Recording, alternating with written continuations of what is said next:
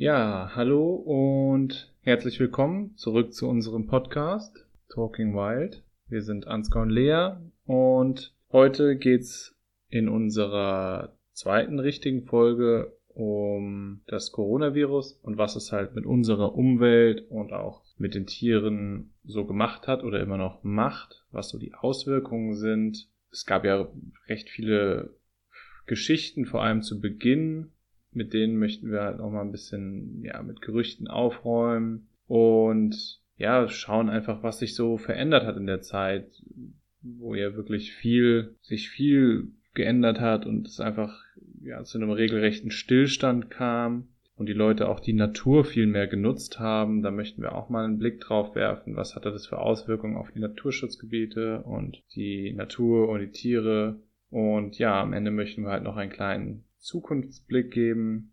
Und ihr habt euch oder ihr habt uns wieder viele Fragen auf Instagram gestellt, wofür wir auch echt dankbar sind, dass das so gut ankommt.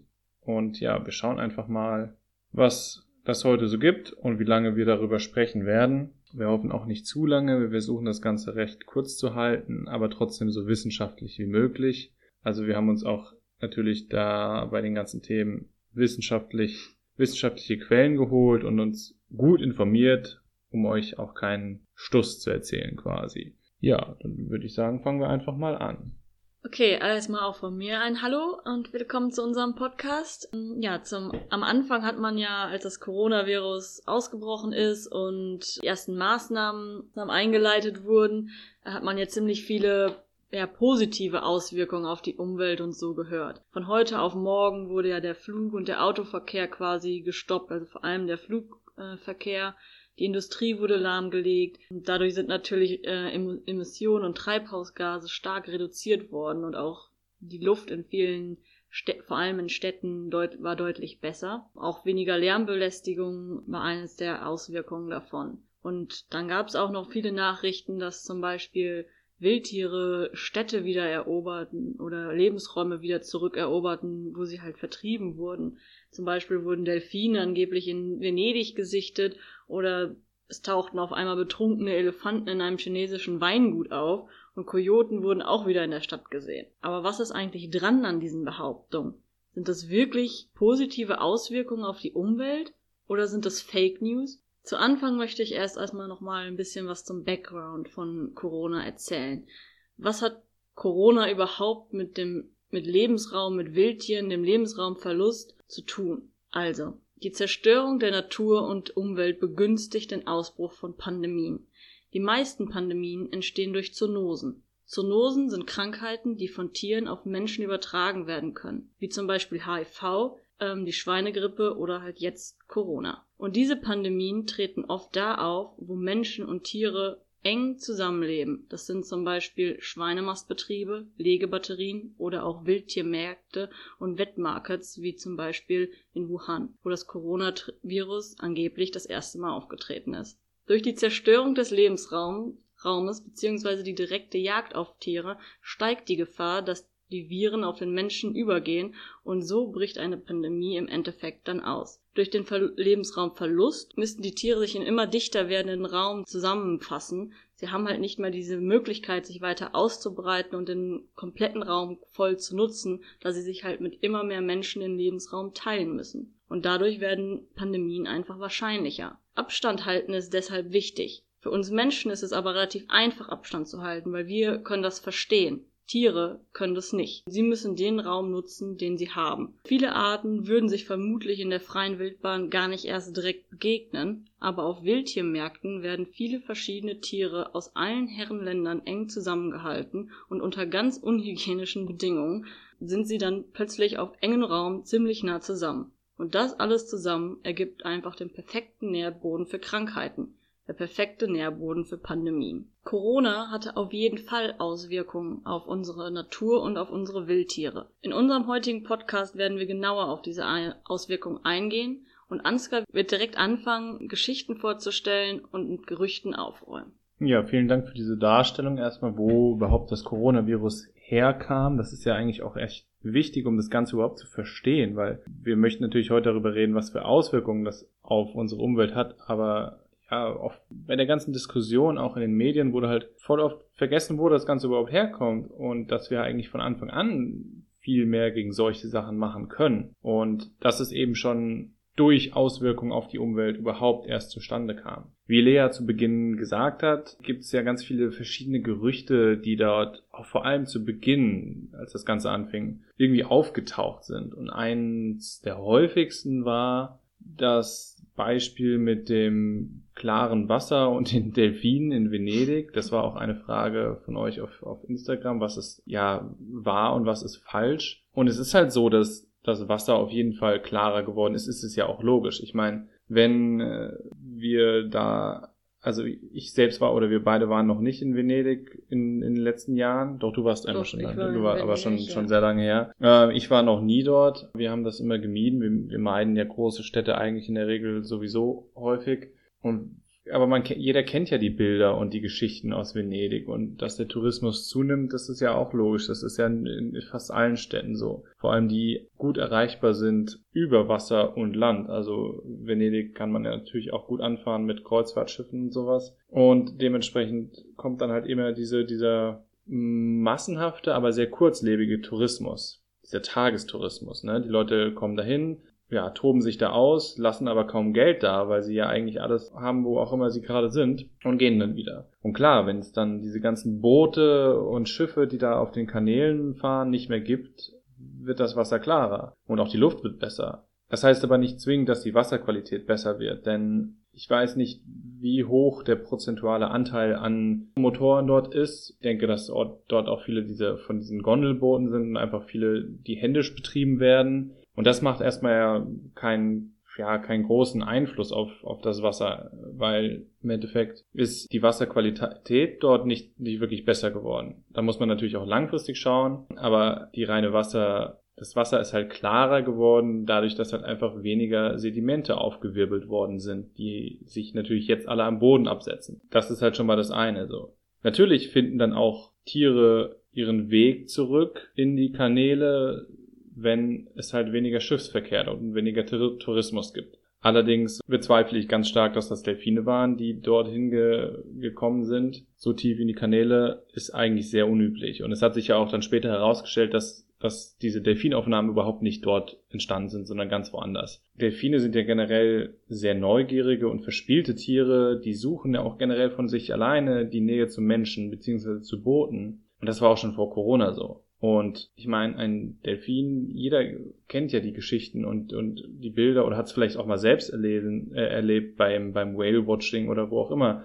Delfine sind immer die ersten Tiere, die zum Boot kommen und in den Wellen schwimmen und neugierig sind und gucken, was da eigentlich los ist. Ist ja erstmal nicht verkehrt so. Das haben wir ja auch gesehen in Namibia, als wir die Bolztour gemacht haben. Und genau. das erste war, nach ein paar Minuten sind die Delfine neben uns aufgetaucht. Genau, da waren wir auf dem Weg auf eine Insel, um, um Pinguine zu sehen.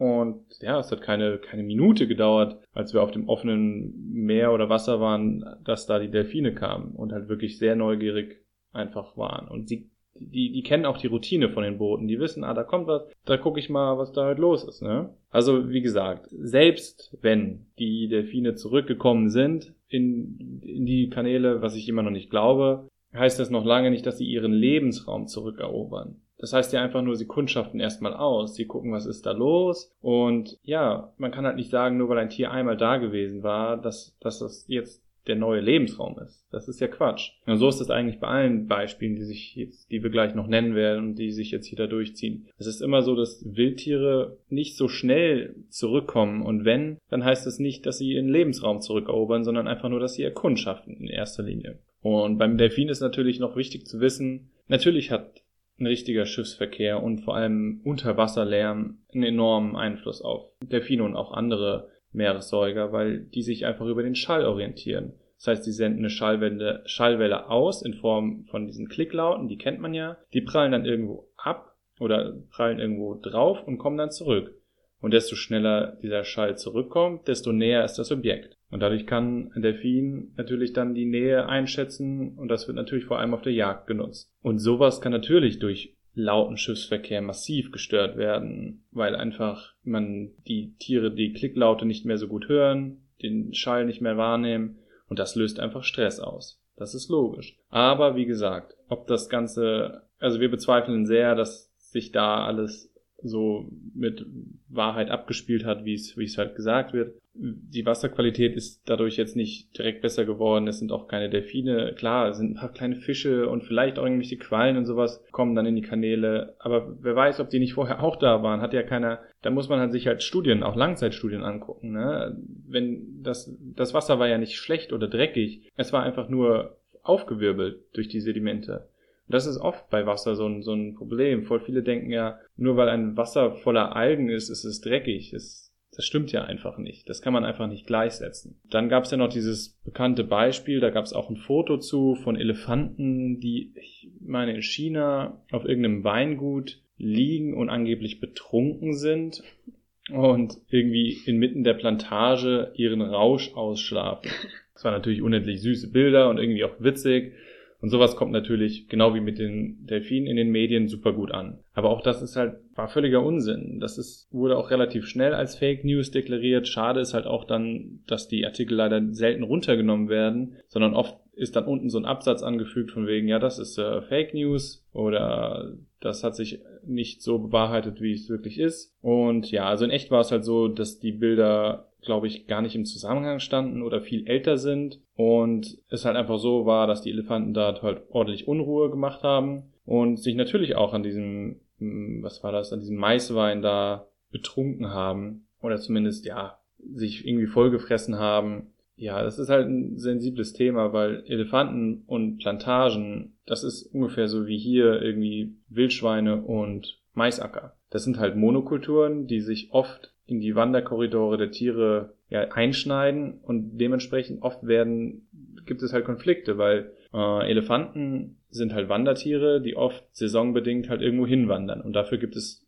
festgelegte Routen, die möchten sie halt natürlich oder die müssen sie laufen, weil sie halt an eine andere Stelle müssen, um zum Beispiel Futter zu kriegen, weil es da jetzt durch den zum Beispiel Monsun halt viel besser gedeiht. Ja, wenn man dann natürlich Monokulturen oder landwirtschaftliche Flächen auf diese ähm, Wanderkorridore legt, dann provoziert man natürlich einen Konflikt. Und das ist genau wie hier auch. Man, man legt in Deutschland landwirtschaftliche Flächen zwischen Wiesen und Weiden und, und ähm, Wälder und natürlich hat es dann einfach einen Einfluss auf die Tiere.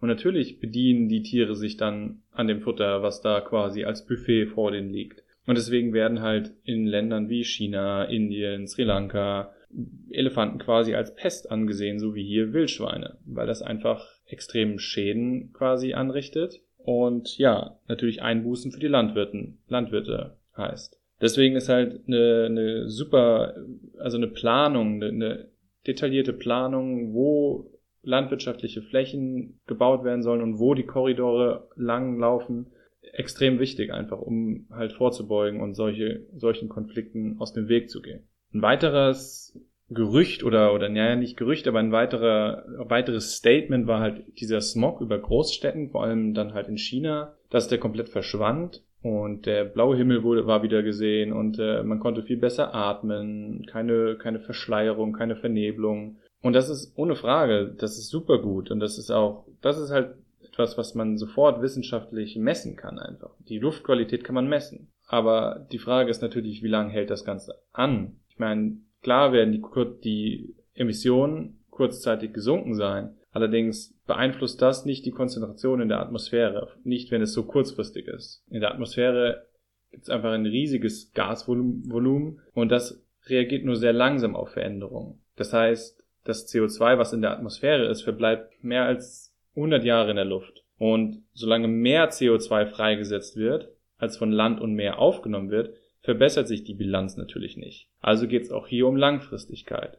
Es ist aber natürlich nicht von der Hand zu weisen und es ist auch ein guter, eine, gute, eine gute Basis zu wissen, dass, dass man direkt eigentlich was sehen kann, nämlich dass sich die Luftqualität verbessert. Allerdings, ja, global gesehen muss sich da halt einfach langfristig was ändern, weil wenn jetzt alles wieder so wie gewohnt weitergeht und die CO2-Emissionen wieder steigen, dann hat sich das quasi, bringt das quasi überhaupt nichts, weil ja, global gesehen einfach alles beim Alten ist dann. Und trotzdem zeigt halt damit die Krise, dass wir, wenn wir ordentlich einsparen, oder dass wir ordentlich einsparen, wenn wir weniger verbrauchen bzw. nutzen. Das ist ja auch logisch. Ähm, also das waren jetzt nur drei Beispiele von vielen, sonst wird das Ganze natürlich auch zu lang. Da gibt's noch unendlich viele, wie gesagt. Es ist halt, es wird oft gesagt, dass irgendwelche Wildtiere zurückkommen und sowas.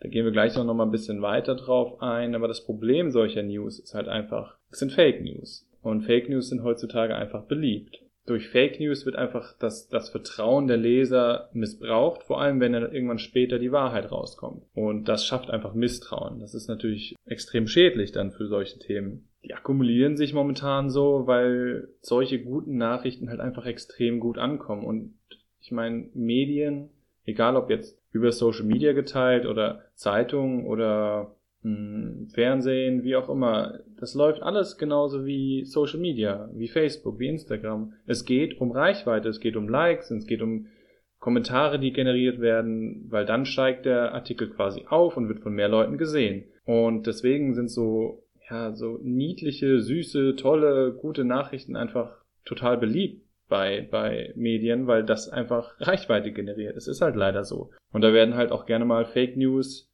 bewusst in Kauf genommen und halt dann später halt wieder, ja, runtergenommen. Deswegen muss man halt echt aufpassen und äh, sich immer gut informieren, bevor man irgendwas postet, mehrere Quellen durchgucken, auch logisch nachdenken, kann es überhaupt so sein und ähm, ja, Experten fragen, wenn man welche kennt, weil oft ist halt leider nicht alles so, wie es scheint. Nochmal kurz dazu. Auch man will, man wollen ja jetzt ja auch nicht den Medien da irgendwie vorwerfen, dass sie mit Absicht da Fake News ver verbreiten, sondern es kann ja auch einfach gut sein, sie haben auch irgendwo diese Nachricht gelesen und es ist ja eine schöne Nachricht, es ist ja was Tolles und in diesem ganzen Schwall von negativen Nachrichten, die wir tagtäglich sehen, wenn wir die Zeitung aufschlagen oder unsere Nachrichten-App öffnen oder Social Media öffnen, es ist ja haufenweise nur negative Nachrichten, dann ist da mal eine positive Nachricht zwischen. Das das freut uns ja auch und das wollen wir ja auch sehen, weil ich meine, wir brauchen ja auch positive Nachrichten und dann ist es vielleicht einfach in diesem Moment dann der Schwall oder das was Positives, das was Schönes passiert. Wir müssen das was gut, das Gute in dem Schlechten sehen und nicht alles nur schlecht reden und dann wird sowas halt geteilt und dadurch verbreitet sich sowas halt dann auch relativ schnell, weil es ist halt so ein kleiner Lichtblick am dunklen Horizont sozusagen. Deswegen, ja, aber wie Ansgar schon gesagt hat, es ist auf jeden Fall unfassbar wichtig, dass man das, was man, was man liest und was man hört, auf jeden Fall hinterfragt und sich vielleicht noch ein paar andere Meinungen dazu durchlesen und so und nicht immer das vertrauen, was gerade gesagt wird oder was man gelesen hat. Genau. Und generell zu sagen ist halt noch, das gilt eigentlich für alle Beispiele, die wir so gesagt haben. Prozesse in der Natur laufen langsam ab. Egal ob es jetzt Evolution ist oder Verhaltensveränderungen, es läuft einfach langsam ab. Und es kommen nicht von heute auf morgen scheue Wildtiere zurück in einen Lebensraum, der vorher von Menschen oft besucht wird. Das geht einfach nicht. Das, das dauert. Zumindest nicht von Spezialisten. Also in der Biologie von den Tieren unterscheidet man eben in Generalisten und Spezialisten. Und es gab eigentlich schon immer Wildtiere, die unter uns lebten, in der Stadt, in Parks, wie auch immer, beziehungsweise was heißt schon immer, aber sie haben sich halt irgendwie angepasst über, die über den Zeitraum. Sie haben vorher natürlich andere Lebensräume besiedelt und die haben sich aber angepasst und leben jetzt in der Stadt unter uns. Und das sind eben diese Generalisten, die halt überall theoretisch sich gut anpassen können, mit auch starken Umweltschwankungen zurechtkommen, nicht so schnell Probleme haben. Das sind halt jetzt zum Beispiel bei uns in Deutschland der Fuchs, ist ein gutes Beispiel für den Generalisten. Oder was gibt's noch? Viele Vogelarten wie Kohlmeise und Amsel. Stockente. Stockente. Also alles die typischen Tiere, die ihr halt auch im Park oder in der Stadt seht, ja. Die sind auch nicht, Waschbären oder. die sind nicht spezialisiert auf einen bestimmten Lebensraum oder eine bestimmte Nahrung. Genau. Was viele nicht wissen, ist, dass auch der Wolf zum Beispiel ein Generalist ist. Und das wird oft missverstanden. Viele denken, der Wolf ist ein Spezialist und braucht ein ganz spezielles Habitat oder einen Lebensraum. Aber es ist halt einfach nicht so. Der Wolf könnte theoretisch auch im städtischen Raum überleben, beziehungsweise sich ansiedeln und anpassen. Er braucht halt nur gewisse Rückzugsorte, die eine gewisse Größe auch haben, eine gewisse Ruhe für die Jungenaufzucht. Aber Nahrung findet er im städtischen Raum, genug Ruhe und Zeit findet er vor allem dann nachts theoretisch könnte er auch, ja, in größeren und größere Städte überleben. Und wie Lea eben schon kurz angesprochen hat, ein Spezialist kann eben nur eine sehr, sehr enge ökologische Nische besetzen und hat wenig Spielraum, irgendwie sich anzupassen. Und da reicht meistens ein Faktor, um das Ganze zu limitieren und das Tier zum Spezialisten zu machen. Ein gutes Beispiel ist, denke ich mal, der Luchs oder auch die Wildkatze. Die brauchen zum Beispiel ein sehr bestimmtes Habitat, also Lebensraum, sehr dichten, engen Wald, der auch Ruhe bietet. Und die kommen halt einfach, die würden nicht in, im städtischen Lebensraum, sage ich mal, vorkommen. Das, das, oder auch im Offenland so. Und äh, das ist halt so der Unterschied zwischen Generalisten und, und Spezialisten. Und Generalisten kommen in den Städten halt einfach häufig vor. Es gibt auch, wie gesagt, der Coyote, da gab es ein Beispiel und Bilder aus, glaube, Amerika war das. Die waren halt schon immer da. Aber natürlich kommen solche News dann halt eher auf zu Corona-Zeiten, wenn dann halt ein Bild entsteht ohne Menschen auf den Straßen und ein Coyote läuft da durch. Das ist natürlich was Besonderes, aber dass das halt schon immer so war, das wird dann halt leider ein bisschen ignoriert. Und wie Lea halt am Anfang schon gut erklärt hat, ist es einfach, die ganze Situation ist ja erst durch unseren Einfluss auf die oder in die Natur geschehen. Und das muss man, ja, dessen muss man sich einfach bewusst sein, dass das Ökosystem auf und die viele Ökosysteme auf unserer Erde einfach extrem gestört sind. Und was wir brauchen, ist einfach ein stabiles und auch ein vielfältiges Ökosystem, was gegen solche Krankheiten hilft, aber auch gegen den Klimawandel hilft, der übrigens auch total außer Acht gelassen worden ist während der ganzen Zeit, ja, wobei der Klimawandel natürlich extrem damit in Zusammenhang steht mit Corona. Und würden wir den Klimawandel viel besser bekämpfen, würden solche Probleme gar nicht erst aufkommen oder vielleicht seltener aufkommen. Ja, außerdem ist noch zu sagen, dass der Wasserverbrauch in Österreich und Deutschland um bis zu zehn Prozent gestiegen ist durch die Corona-Krise, weil natürlich viele Leute haben sich die Hände gewaschen, viele Leute waren viel mehr zu Hause, haben irgendwie öfter geduscht und das hat halt natürlich zu mehr Wasserverbrauch geführt, aber zu weniger Stromverbrauch. Also der ist gesunken, weil natürlich die ganzen großen Einrichtungen einfach keinen Strom gebraucht haben. Und was halt auch extrem gut ist, war halt, dass der Verkehr fast um die Hälfte zurückgegangen ist Mehr Leute haben das Rad benutzt, sind zu Fuß gegangen. Es gab keine Pendler mehr, keine Urlaubsreisen, keine Kurzreisen oder Trips. Auch wir haben natürlich, wir haben, wir durften in Deutschland ja noch raus. Beschränkt natürlich, aber wir durften die nähere Umgebung schon abklappern, sage ich mal. Das haben wir ab und an gemacht, aber viel weniger als sonst natürlich. Und man überlegt sich viel mehr, was darf ich, was soll ich machen und so weiter. Eine Frage war halt, ob die positiven Effekte halt einen langfristigen Bestand haben. Das liegt halt natürlich dran, wie wir jetzt weitermachen. Aber das werden wir später auch noch ein bisschen besprechen. Wir werden so einen kleinen Zukunftsblick geben. Es ist halt ein schwieriges Thema. Vor allem das Coronavirus ist ja durch diesen Wildtierhandel entstanden. Dieser wurde ja jetzt zumindest ja, erstmal ein bisschen lahmgelegt und strenger kontrolliert und sowas. Ob sich das lange hält, das ist halt abzuwarten. Ähm, die Chinesen haben in solchen Themen halt leider eine sehr tiefe, enge Tradition und Traditionen sind einfach sehr schwer zu brechen. Das kennen wir ja, kennen wir ja alle. Und das ist halt für uns oft unverständlich, aber für die Chinesen oder Asiaten ist es halt normal, was sie machen. Und es ist normal, Wildtiere zu, zu essen. Da muss man halt einfach schauen, wie sich das Ganze langfristig entwickelt. Und wie wir wie ich eben gesagt habe, wir waren halt auch öfters mal draußen in verschiedenen Naturschutzgebieten bei, also wir waren, wir haben ja die Zeit der starken Krise bei Lea zu Hause verbracht, bei ihren Eltern quasi und waren nicht in Wien, weil in Wien hätten wir halt nur eine kleine Wohnung, durften nicht raus und sowas. Dann haben wir uns dann entschieden, zurückzufahren. Und natürlich haben wir dann auch mal gesagt, jetzt machen wir mal hier einen kleinen Ausflug oder gehen mal durch den Wald oder sowas. Und was wir dort so festgestellt haben, ist echt erschreckend. Ja, wie Ansgar gerade schon gesagt hat, ähm, als wir zu Hause waren, also als wir bei mir zu Hause waren, bei meinen Eltern, da haben wir auch ab und zu, sind wir mal natürlich rausgegangen, im Wald spazieren gewesen oder in Naturschutzgebiete gefahren und haben uns da ein bisschen umgeguckt. Das gehört ja auch irgendwie zu unserem Studium so ein bisschen dazu und da versuchen wir uns auch privat immer dann noch ein bisschen weiter zu bilden und rauszugehen. Ja, und da muss man jetzt auch erstmal sagen, es gibt, es natürlich global ganz unterschiedlich, wie das Coronavirus dann halt Auswirkungen auf diese Gebiete hatte in Ländern, wo zum Beispiel eine richtige Ausgangssperre herrscht oder herrschte, da konnten sich diese Naturgebiete vielleicht wirklich so ein bisschen erholen und die Tiere konnten das Gebiet etwas anders nutzen, als sie es vielleicht vorher genutzt haben, zu anderen Zeiten, weil einfach überhaupt kein Mensch dort unterwegs war. Allerdings war, ja, war es ja in Deutschland so, dass es nie wirklich eine Ausgangssperre gab, sondern es gab ja einfach nur die Maßnahme, dass man, wenn man rausgeht, dann nur maximal zu zweit und man muss Abstand halten, aber man darf rausgehen und man muss auch rausgehen, weil frische Luft einfach wichtig ist. Was wir da gesehen haben, teilweise in Naturschutzgebieten, ist, dass diese komplett überrannt waren. Also sowas haben wir echt noch nie gesehen. Natürlich, die Leute hatten auf einmal vielleicht auch die Zeit dazu, weil sie vielleicht nicht arbeiten gehen konnten mehr oder auch Homeoffice gemacht haben und sich die Zeit ein bisschen anders einteilen konnten und halt vielleicht eher dann abends zu arbeiten statt äh, tagsüber und waren dann halt von morgens bis abends vielleicht auch mit ihren Kindern, die ja auch nicht zur Schule gehen konnten, in Naturschutzgebiete. Und es finde ich auch relativ, oder finden wir auch eigentlich toll, dass sowas gemacht wird, weil wir haben wirklich viele Familien gesehen, die mit ihren Kindern unterwegs waren und das haben wir sonst vorher nie so wirklich wahrgenommen. Also das fand ich schon schön zu sehen. Allerdings hat das Ganze natürlich auch ein bisschen so eine negative Seite, weil auf einmal waren da von morgens bis abends unzählig viele Menschen unterwegs. Und wie, wie wir auch schon oft angesprochen haben, es gibt halt gewisse Regeln in Naturschutzgebieten und Nationalparks, die eingehalten werden müssen.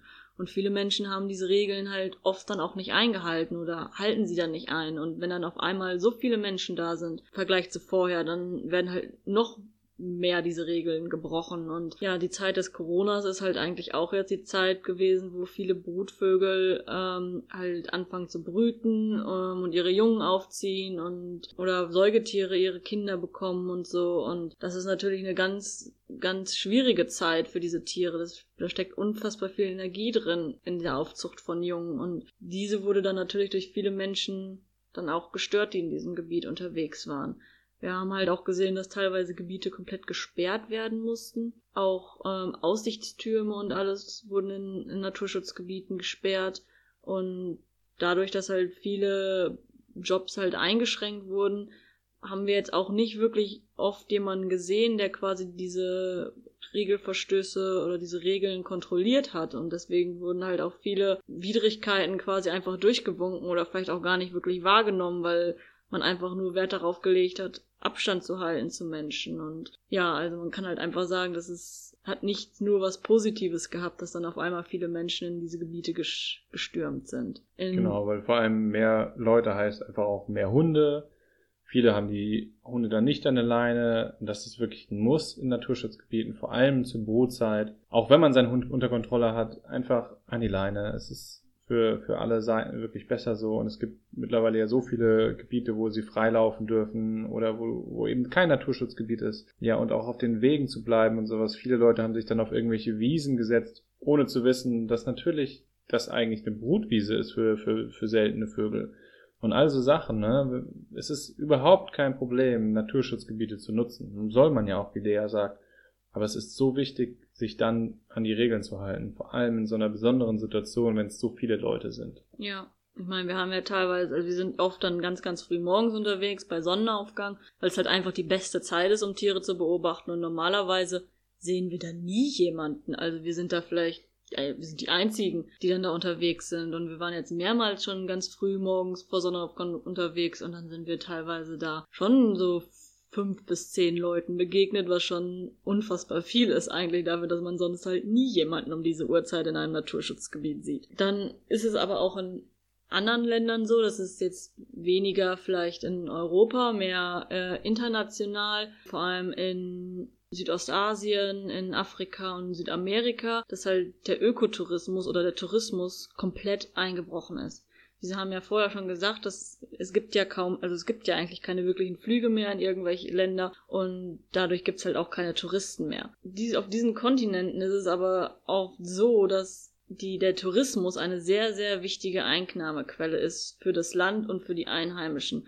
Und viele Einheimische haben halt Jobs in dieser Tourismusbranche und diese Jobs fallen komplett weg. Die haben überhaupt keine Einnahmen mehr. Auch ist es so, dass es in, vor allem in vielen afrikanischen Ländern so ist, dass ein Großteil der Naturschutz- und Tierschutzorganisationen sowie Nationalparks von den Einnahmen aus der Tourismusbranche gefördert und unterstützt werden. Diese Gelder sind halt jetzt einfach in dieser Corona-Phase komplett weggebrochen. In Südafrika zum Beispiel gehen 85 Prozent der Einnahmen aus dem Tourismus in, in den Natur- und Umweltschutz. Das ist schon unfassbar viel.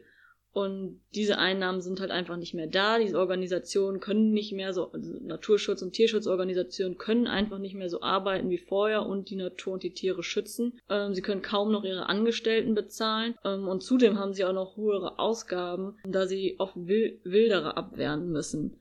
Also, wie gesagt, die Wilderei ist auch zudem noch stark äh, angestiegen vor allem in Ländern von in afrikanischen Ländern, in Südamerika und in Südostasien. Also es ist so, dass es Wilderei gibt es eigentlich fast immer in diesen Ländern, aber es gibt halt bestimmte Bereiche, also das sind die Bereiche, wo Touristen sich aufhalten, wie der Krüger Nationalpark zum Beispiel, das sind Tourismus-Hotspots. Da sind das ganze Jahr über unfassbar viele Touristen. Und da wird auch unfassbar viel Forschung betrieben. Da sind Organisationen, Forscher anwesend und das nonstop 24 Stunden, sieben Tage die Woche.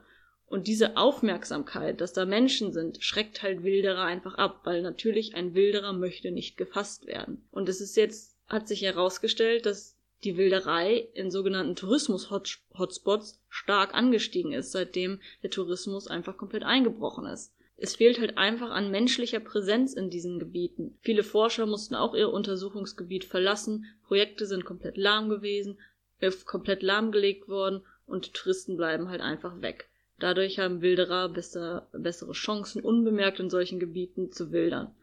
Und normalerweise als Wilderer, wie gesagt, gehst du halt nicht in diese Gebiete, wo halt so eine hohe menschliche Präsenz ist. Wenn ich jetzt über Wilderei spreche, dann meine ich jetzt nicht nur die Wilderei von ja großen ikonischen Tieren wie Elefanten und Nashörner, wo halt oft drüber ähm, berichtet wird, sondern auch über andere Tiere wie kleinere Affenarten oder Antilopen, sogenanntes Bushmeat, weil Bushmeat, also es ist der Jagd und der Handel mit Wildfleisch, das im Regenwald bzw. in der Savanne gejagt wird. Und der ist halt auch stark angestiegen. Dadurch, dass Einheimische halt einfach kein Einkommen mehr haben, weil ihr, ihr Job im Tourismusbereich weggebrochen ist, können sie sich halt oft auch gar kein Essen mehr leisten und ziehen dann selbstlos und jagen sich halt Wald, ach, wild im, im Regenwald oder in der Savanne. Und was soll man dazu sagen? Das sind hungrig, hungrige Menschen, die einfach ums Überleben kämpfen und ihre Familie versorgen möchte. Und das kann man auch überhaupt nicht verurteilen. Aber das muss man halt mit einbeziehen, dass durch diesen Coronavirus halt so viele Jobs weggebrochen sind, dass Familien in solchen Ländern,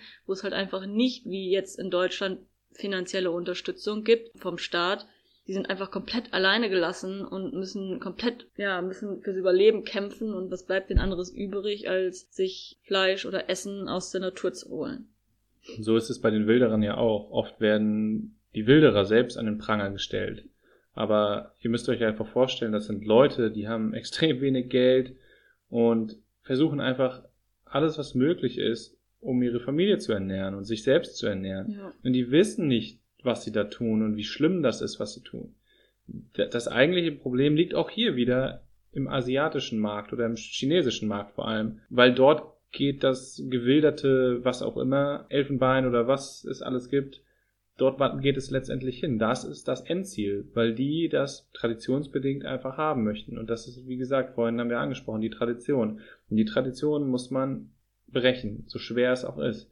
Wilderer sind nicht das Problem. Es ist halt einfach der Markt, der, den es dafür gibt. Wilderer ist auch nicht beschränkt auf Afrika, wie man das halt irgendwie oft in Verbindung bringt. Auch in Europa gibt es halt viel Wilderei, die sicherlich auch jetzt zur Zeit gestiegen ist, wo es so wenig Aktivitäten draußen gab. In, in Europa ist es, sind es vor allem Vögel, die halt gejagt werden. Ähm, in Malta, in Frankreich und auch noch in vielen anderen Mittelmeerländern. Da wird wirklich systematisch Vögel auf dem Vogelzug gejagt. Und es war einfach jetzt gerade Vogelzug zu der Zeit, wo Corona irgendwie zur Hochzeit war. Und da haben wir uns leider noch nicht eingelesen, möchte ich aber noch auf jeden Fall noch machen und gucken einfach, wie hat sich das da entwickelt? Gab es jetzt wieder mehr? Es gibt natürlich auch Leute, die das bekämpfen, die konnten dann nicht runterfliegen oder runterfahren und all so Sachen. Also das ist halt schon ein weltweites Problem, auch wenn es oft in, mit Afrika in Verbindung gesetzt wird. Genau, jetzt gehen wir aber trotzdem nochmal zurück zum Regenwald, nicht nur in Afrika, sondern Regenwald auch in Südamerika und Südostasien. Wie schon gesagt, Jobs brechen weg, Viele äh, Organisationen können ihre Angestellten, die Ranger, einfach nicht mehr bezahlen und sie können ihrer Arbeit nicht mehr nachgehen. Als Ranger passt du ja quasi auf auf ein, auf ein Gebiet, bist halt angestellt in einem Nationalpark und passt auf, dass da halt nichts abgeholzt wird, nicht gewildert wird. Das passiert jetzt einfach nicht mehr und Während dieser ganzen Corona-Krise wird der Regenwald in Brasilien und Kambodscha zum Beispiel immer weiter abgeholzt. Und das bekommt von den Medien im Moment überhaupt keine Aufmerksamkeit mehr. Jetzt ist Corona, das ist wichtig, wir müssen darüber informiert werden, aber das heißt nicht, weil über andere Dinge nicht mehr berichtet wird, dass sie nicht trotzdem stattfinden. Der Regenwald wird weiter abgeholzt, es ist weiterhin ein Problem und durch die Abholzung des Regenwalds fördern wir den fördern wir den Klimawandel und fördern den Ausbruch zukünftiger Pandemien. Aber nicht nur die Arbeitslosigkeit und der Wegfall des Tourismus gefährdet viele Tiere ähm, oder die Natur, sondern auch der Virus selbst kann zur Gefahr werden. So können zum Beispiel oder Menschenaffen wie Gorillas und Schimpansen teilen unglaublich viel DNA mit uns. Sie sind, ein, sie sind unsere nächsten Verwandten und sehr viele Krankheiten, an denen wir Menschen erkranken, können auch ähm, dadurch können auch Tiere äh, davon können auch Tiere erkranken und auch sterben. Nur wie soll man diesen Tieren halt klar machen, dass sie Abstand halten soll? Ich meine, viele Menschen begreifen das heute nicht mal, dass sie Abstand halten sollen. Also wie soll man es dann einem Tier beibringen? Aber nicht nur Arten, die nah mit uns verwandt sind, direkt durch sind, sind direkt durch den Virus gefährdet. Zum Beispiel hat man auch Anfang April gehört, dass mehrere Großkatzen, ich glaube Tiger und Löwen waren das, in einem Zoo in den USA mit dem Virus infiziert waren die sich auch direkt durch einen Pfleger angesteckt haben. Also das sind Tiger, Löwen, das sind gefährdete Arten. Wenn die daran erkranken und sterben, das ist halt, das heißt, in dem Zoo ist jetzt nicht so schlimm, aber natürlich ist das tragisch. Aber in, Tiere in Zoos dürfen wenigstens behandelt werden. Erkrankt jetzt eine, Pop eine wilde Tigerpopulation daran, weil irgendwer zu nah daran gekommen ist, dann hat das wahnsinnige Auswirkungen auf diese komplette Population und Wildtiere können halt nicht behandelt werden oder dürfen nicht behandelt werden und das könnte zum Auslöschen einer kompletten Tierart führen durch einen Virus. Jetzt haben wir schon ganz schön viel über internationale Sachen gesprochen, aber auch ich möchte jetzt noch mal ein bisschen darauf eingehen, dass halt auch ja, das Auswirkungen hat auf ähm, Naturschutzorganisationen und Nationalparks in in Europa und ja, auch dort wurden einige Natur- und Artenschutzprojekte lahmgelegt. Sie konnten ihrer, ihrer Arbeit nicht mehr nachgehen. Zum Beispiel gibt es in Österreich das Waldrapp-Projekt und der Waldrapp ist eigentlich eine, in der freien Wildbahn äh, ausgestorben. Das Projekt zieht Küken des Waldrapps auf und wildert sie wieder aus. Das Spannende dabei ist, der Waldrapp ist eigentlich ein Zugvogel und überwintert in Italien und nicht in Österreich. Damit er den Weg dorthin findet, fliegen menschliche Zieheltern in einem Ultraleichtflugzeug mit den Vögeln über die Alpen und bringen sie so wieder in ihr Überwinterungsgebiet in die Toskana. Dadurch lernen sie halt, wo sie langfliegen müssen, weil das lernen sie ja eigentlich von ihren Eltern, aber da die ja diese Strecke auch nie gemacht haben, da die Art ja ausgestorben ist, müssen das jetzt halt die Menschen übernehmen. Und dieses Jahr wird es, wird es halt aus Schutz der Vögel und des menschlichen Teams keine Handaufzuchten geben und auch keinen Migrationsflug. Und da kann man auch sehen, dass es jetzt nicht nur Naturschutzprojekte ähm, und Organisationen in tropischen Ländern betrifft, sondern halt auch hier direkt bei uns vor der Haustür einen Einfluss hat. Und ja, das Waldraubprojekt ist zum Beispiel ein Beispiel, wo Corona das Projekt halt lahmgelegt hat. So, jetzt haben wir euch so ein bisschen erzählt, wie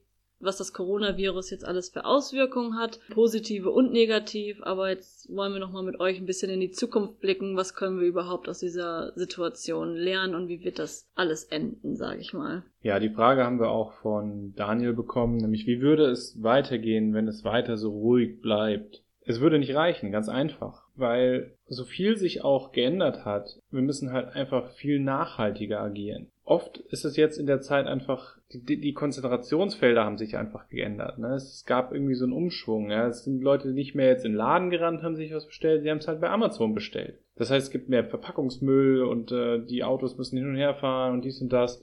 Das ginge, aber dann müsste man sich komplett halt darauf umstellen und schauen, dass man das so möglichst nachhaltig umstellt einfach, dass es der, der Verpackungsmüll nicht mehr so extrem ist oder recycelbar ist und Autofahren auf Elektronik umgestellt wird und also Dinge. Also ja, es, es regt natürlich voll zum an Nachdenken an und ist auch extrem wichtig, was jetzt hier alles passiert ist. Aber man muss sich halt einfach bewusst sein, dass wir vor allem in Deutschland und Europa im völligen Überkonsum leben und die Methoden, die wir zum Großteil nutzen, halt immer noch nicht grün sind. Das ist halt das eigentliche Problem. Und wenn sich die nicht ändern, kann es so ruhig sein, wie es will. Es ist halt einfach nicht genug. Also wir finden, es ist halt extrem wichtig, dass man nicht völlig verzichtet. Auch wir verzichten nicht völlig. Wir reisen gerne, wir oder ich esse ab und zu gerne mal Fleisch. Wir leben auch nicht komplett vegan. Es ist immer, wenn man irgendwas extrem macht und auch versucht, andere davon zu überzeugen, führt das auf Dauer leider eigentlich zu mehr Unmut, als es eigentlich soll.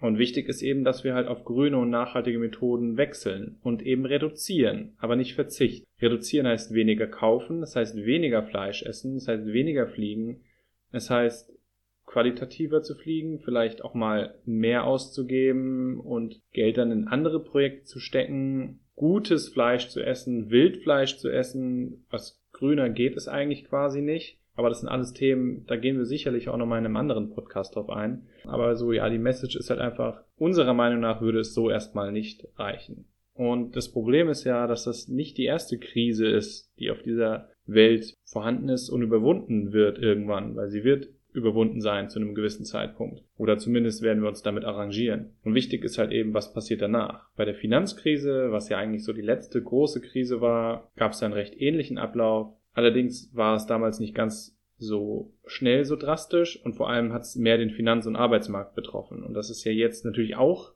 aber jetzt ist das Problem ja viel breiter und breitflächiger und ähm, globaler auch. Und es gab halt auch damals so eine ja, totale Einschränkung, eine Atempause für die Natur quasi, aber danach ging es weiter wie gewohnt. Man hat quasi nichts daraus gelernt. Und das Problem ist, es ging nicht weiter wie gewohnt, sondern alles wurde noch stärker, noch schneller, noch lauter, weil es musste ja viel aufgeholt werden. Die Finanzen sind eingebrochen und der Arbeitsmarkt ist eingebrochen.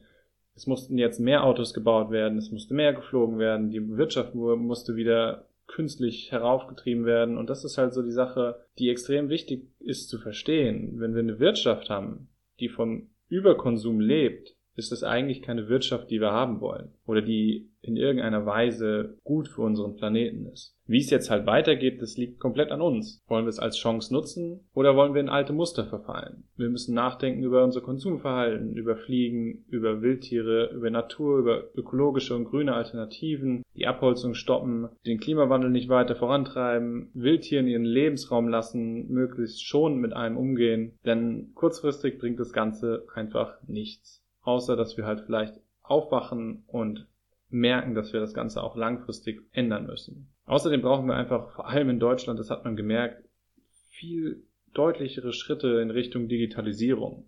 Homeoffice, das ganze Pendeln muss aufhören, was völliger Quatsch ist. Man muss nicht für ein Meeting von Hamburg nach Berlin fliegen und all so Sachen. Äh, man muss nicht ständig das Auto benutzen, mehr zu Fuß, das Rad benutzen. Dabei ist halt wichtig, dass diese Strukturen ausgebaut werden. Ja? Weniger Straßenverkehr, mehr Radwege, damit es auch nicht zu Konflikten kommt von beiden Parteien.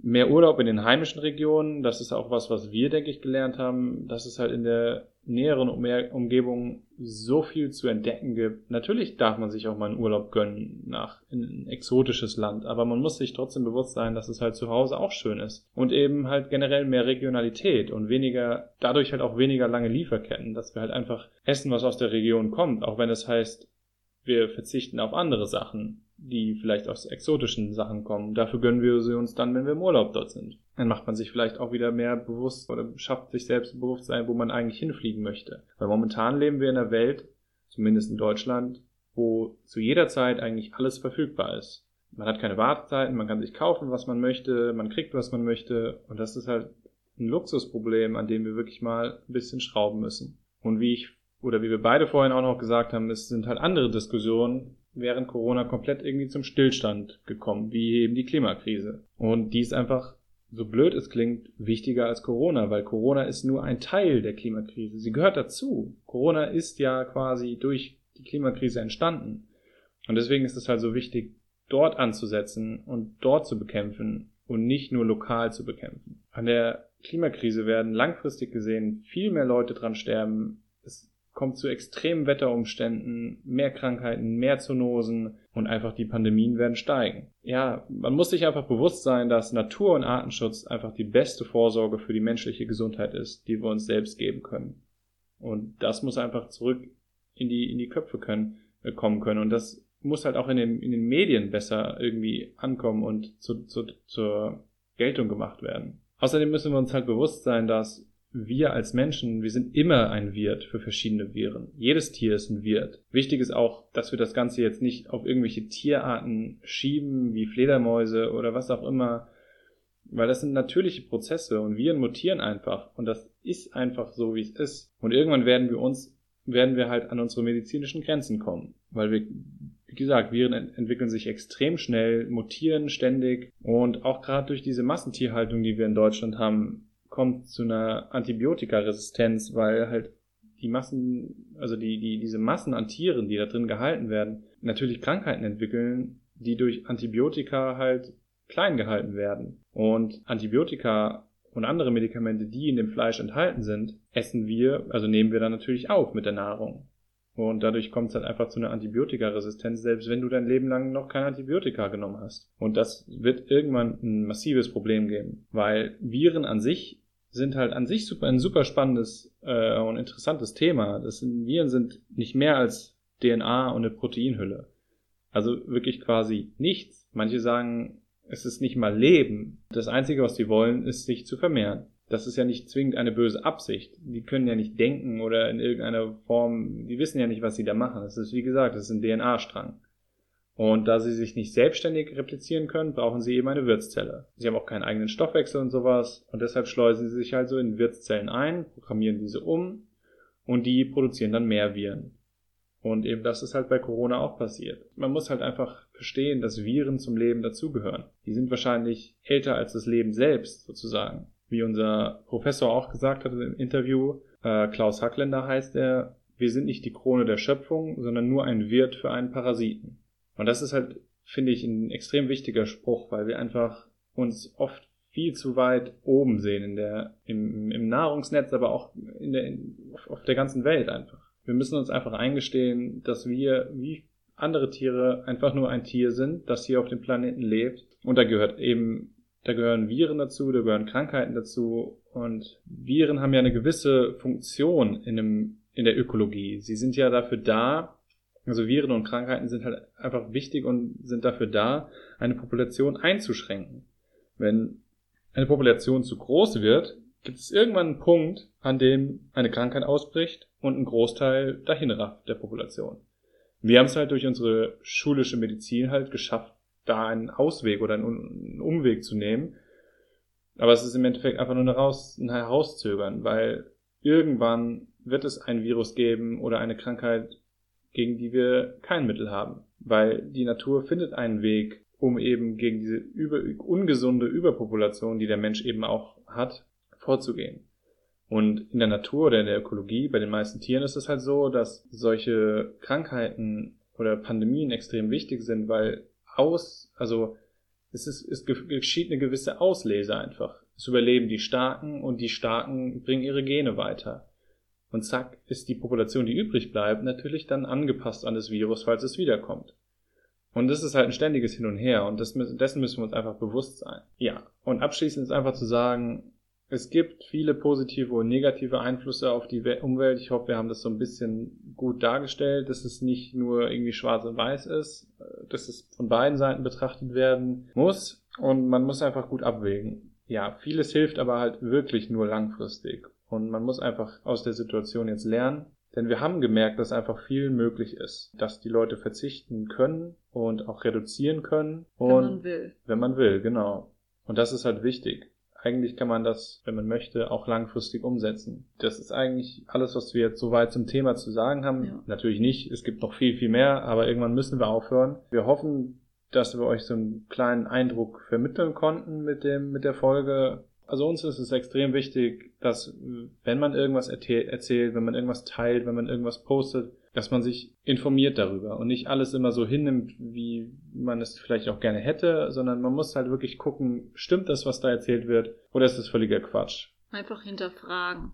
genau, neugierig bleiben, hinterfragen. Es ist halt echt nicht immer alles so, wie es, wie es gesagt wird. Und ja, Corona hatte oder hat immer noch positive und negative Einflüsse. Und was wir jetzt draus machen, liegt an uns. So ist es halt einfach. Ja. Und ja, wir bedanken uns auf jeden Fall sehr bei euch für die vielen Fragen. Also das Interesse war sehr groß, deswegen hoffen wir auch, dass euch die Folge gefällt. Wir freuen uns natürlich wieder riesig über Feedback, über Teilen auf, auf Social Media, über Bewertungen auf Apple Podcast, jegliche Form. Also ja. Ja, auf jeden Fall. Wir würden uns auch freuen, wenn wir etwas von euch hören, quasi. Wie, wie empfindet ihr das? Als wart ihr unterwegs in Naturschutzgebieten während der Natur, äh, während der Corona-Krise? Was habt ihr für Erfahrungen gemacht? Wie seht ihr das Ganze? Und hat euch Corona ein bisschen die Augen geöffnet, auch zu anderen Themen wie die Klimakrise? Oder war das jetzt alles komplett neu für euch, was wir euch erzählt haben? Es würde uns auf jeden Fall sehr interessieren, was ihr davon denkt. Genau. Also vielen, vielen Dank und ja, wir hoffen, ihr schaltet ein und hört bis zum Schluss zu. Dankeschön. Ja, bis bald.